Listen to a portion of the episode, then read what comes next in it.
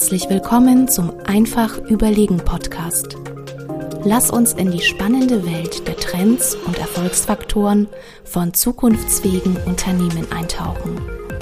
Und hier ist euer Gastgeber, Experte für Strategieentwicklung und digitaler Transformation von Familienunternehmen, Johannes Josnick.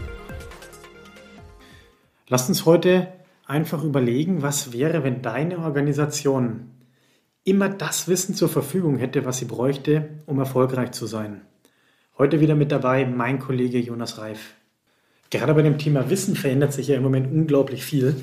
Wenn man einfach mal guckt, was so in 60 Sekunden in der Welt passiert. In 60 Sekunden werden unglaubliche 3,8 Millionen Suchanfragen auf Google gestellt. Es werden 800.000 Dateien via Dropbox geteilt. Es werden 4000 Stunden neues Videomaterial bei YouTube hochgeladen und über 156 Millionen E-Mails versendet. Das alles in 60 Sekunden. Wenn man sich das einfach mal anguckt, die Menge an verfügbaren Informationen wird immer und immer mehr und sie wächst exponentiell. Und genau das ist auch die große Herausforderung. Wissen gibt es immer mehr, es wird immer schnelllebiger und Wissen veraltert dadurch auch schneller, als es früher veraltert ist. Und genau das ist die große Herausforderung, vor dem jetzt viele Organisationen und Unternehmen stehen. Denn sie müssen Wissen sich immer wieder neu aneignen, immer wieder dranbleiben, immer wieder offen sein für all das, was neu ähm, auf einen zukommt. Das heißt, es wird immer in immer kürzeren Abständen Wissen durch moderneres und neueres Wissen ersetzt. Ja, und was für eine Herausforderung das ist, dieses Wissen ja auch zu managen, sei es das Wissen der Vergangenheit oder auch das Wissen der Zukunft ist ja wirklich auch bei uns gerade sichtbar. Wir versuchen oder wir sind seit einem Jahr dabei, wirklich unser Wissen aus 30 Jahren Beratung und auch dem, was wir neu entwickeln, ähm, nochmal zu aggregieren, da eine Datenbank für uns auch aufzubauen, ähm, in der ja vor allem neuere Kollegen dann auch lernen können, wie funktioniert unser Beratungssystem bei Weißmann, ähm, wie entwickeln wir das auch zukünftig weiter. Und allein das, das ist ja nur eine, eine Mini-Teilmenge von, von all den Daten, von denen wir global natürlich sprechen. Und allein hier sehen wir ja, was das für eine Herausforderung ist und was es für ein Thema ist, dieses Wissen zu managen einerseits und dann natürlich auch weiterzuentwickeln. Und es ist für mich ja nur eine Seite der Medaille, dass man bestehendes Wissen wirklich so aufbereitet, dass Leute darauf zugreifen können. Aber was für mich auch noch dazu kommt, ist gerade all das, was mit der digitalen Transformation vor uns liegt. Also, dass wir neues Wissen, dass wir uns an Unbekanntes heranwagen müssen. All das kommt ja noch dazu. Also diese Facette müssen wir auch ganz, ganz stark im Hinterkopf haben, wenn wir über, ja, ich sage, Wissenskultur sprechen und über Wissen, was wir in der Organisation benötigen. Und das ist ja auch genau ein Punkt, den wir ganz oft im negativen Sinne ähm, in Familienunternehmen sehen, dass man sich ein Stück weit auf den Kompetenzen, auf dem Wissen der Vergangenheit ausruht, ähm, dass sich hier Stellen, Profile alles nicht entwickelt hat, dass vielleicht auch die, die Stellen der Zukunft oder die Kompetenzen der Zukunft nicht aktiv entwickelt wurden und dass man jetzt im, im Rahmen der Digitalisierung einfach das Problem hat, dass man die Kompetenz nicht hat, um gewisse Effizienzhebel in Gang zu setzen, die man nachher einfach bräuchte, um nach wie vor profitabel zu bleiben in, in stärker werdenden Wettbewerbsumfeldern. Aber es ist tatsächlich auch für die Menschen eine riesen Herausforderung, wenn man sich das mal überlegt. Jetzt kommt man plötzlich und sagt, hey, all das, was du vielleicht in der Uni in deinem Leben in den letzten 20, 30 Jahren gelernt hast, hey, das musst du überdenken.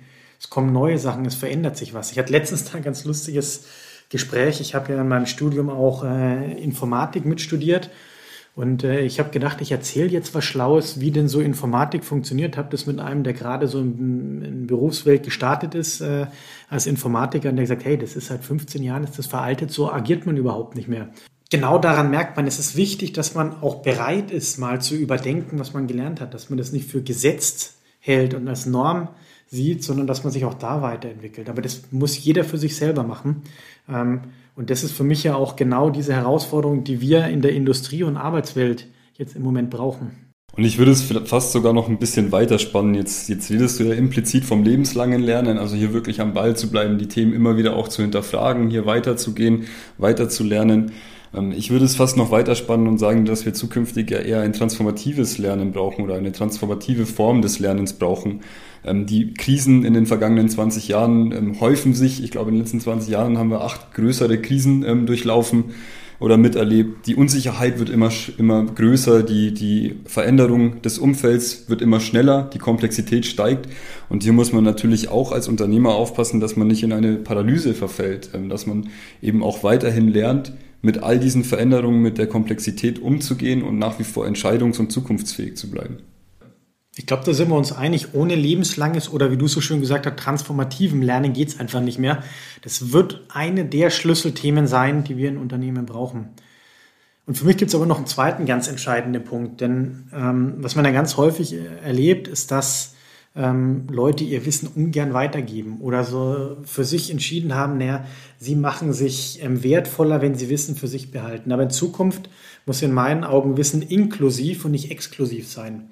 Also das Wissen weitergegeben wird, dass man sagt, hey, nur wenn ich all das, was ich habe, in in eine Gruppe, in die, in die Organisation werfe, nur dann kriegen wir genug Wissen zusammen, ähm, um auch erfolgreich in der Zukunft zu sein. Aber das erleben wir ja auch ganz häufig in Unternehmen, dass die Leute eben genau dafür nicht bereit sind, dass sie nicht das weitergeben wollen, ähm, was sie gelernt haben, ähm, um sich auch nicht, ja, ich sag mal, zu sehr abhängig zu machen von, von dem. Und das ist ja tatsächlich ein Punkt oder auch eins meiner großen Learnings der vergangenen zwei Jahre ist ja tatsächlich, wenn wir vor allem mit Hidden Champions, also mit Weltmarktführern in gewissen Nischenmärkten zusammenarbeiten, dass es hier ja meist Bereichsleiter, Abteilungsleiter gibt, die seit ja, vielen Jahrzehnten im Unternehmen sind, die absolute Wissensträger sind, die über Jahrzehnte das Unternehmen mit groß gemacht haben, aber die uns auch ganz offenkundig spiegeln und sagen, wieso soll ich denn mein Wissen weitergeben? Ich schaffe mich doch nicht selbst ab.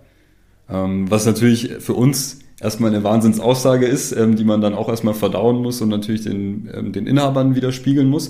Aber das ist ja nichts ähm, aus der Luft gegriffen ist. Also das ähm, treffen wir doch des Öfteren auch mal an in der Form ist also die Herausforderung, ähm, wie wir es schaffen, dass, ich sag mal, Koryphäen Lust darauf haben, ihr Wissen weiterzugeben ähm, und auch eine neue Generation zu übergeben, dass sich eben altes Wissen, Erfahrung mit neuem Wissen ähm, auch kombiniert.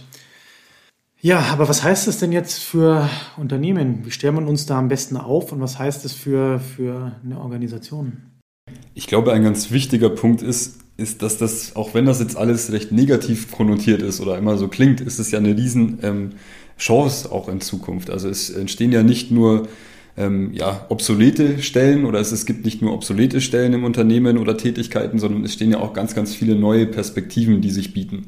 Gerade für Fachkräfte. Also eine, eine Riesenchance, ähm, sich selbst auch weiterzuentwickeln, seine Mitarbeiter weiterzuentwickeln ähm, und an diesem Thema auch aktiv zu arbeiten. Da gab es tatsächlich letztens eine ganz interessante Studie. Ähm, und zwar haben die sich mal auseinandergesetzt, wie denn auch die Weiterbildungsquote bei jüngeren und älteren Mitarbeitern ist. Ähm, und tatsächlich ist so, dass äh, festgestellt wurde, dass gerade ältere Mitarbeiter eher durch das Raster von Weiterbildungsmaßnahmen fallen. Was in meinen Augen aber total fatal ist. Also es war vielleicht in der Vergangenheit, wo man gesagt hat, ja, die haben jetzt noch 10, 15 Jahre, warum sollte ich da investieren? Aber gerade in der Zeit, in der wir heute leben, dass es immer schnelllebiger wird, brauchen wir auch das Wissen von diesen Leuten und die müssen sich auch weiterentwickeln. Die sollen auch Freude danach haben. Und das ist ein ganz wichtiger Punkt, den, den ich ähm, Unternehmer mitgeben möchte.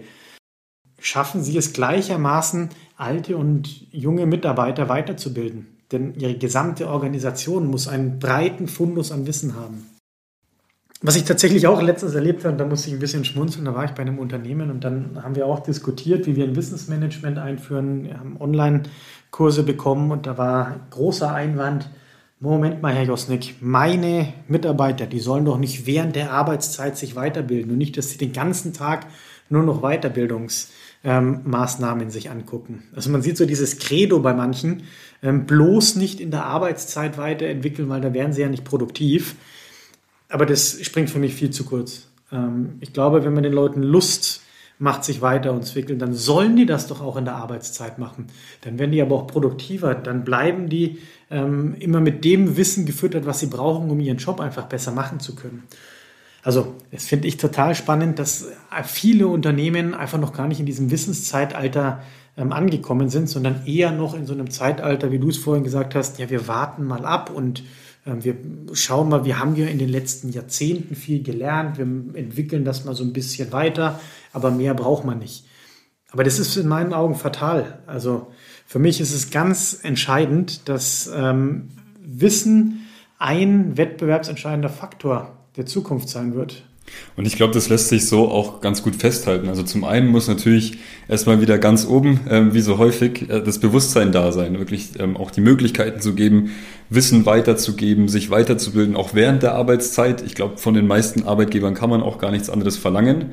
Ähm, man, man soll da wirklich die Möglichkeiten geben, das auch zulassen, die Zeiten dafür einräumen und dann ja aber auch auf der anderen Seite wieder Lust darauf machen. Also Lust zum einen natürlich in der Führungsebene Wissen weiterzugeben, ähm, da das wirklich auch anzuregen, Weiterbildungen zu machen, aktiv diese Angebote, die dann bestehen, auch in, in Anspruch zu nehmen.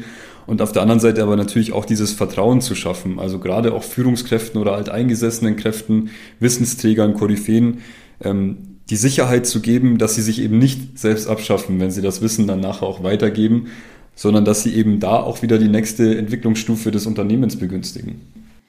Aber es ist genau wie du sagst in meinen Augen zwei Seiten. Einmal muss man als Unternehmer es schaffen, das Angebot herzustellen, aber auch auf der anderen Seite muss man den Mitarbeitern die Möglichkeiten geben und die Ängste nehmen, ähm, sich damit auseinanderzusetzen. So diese Kombination ist es dann. Also Lust schaffen, aber auch Angebote liefern.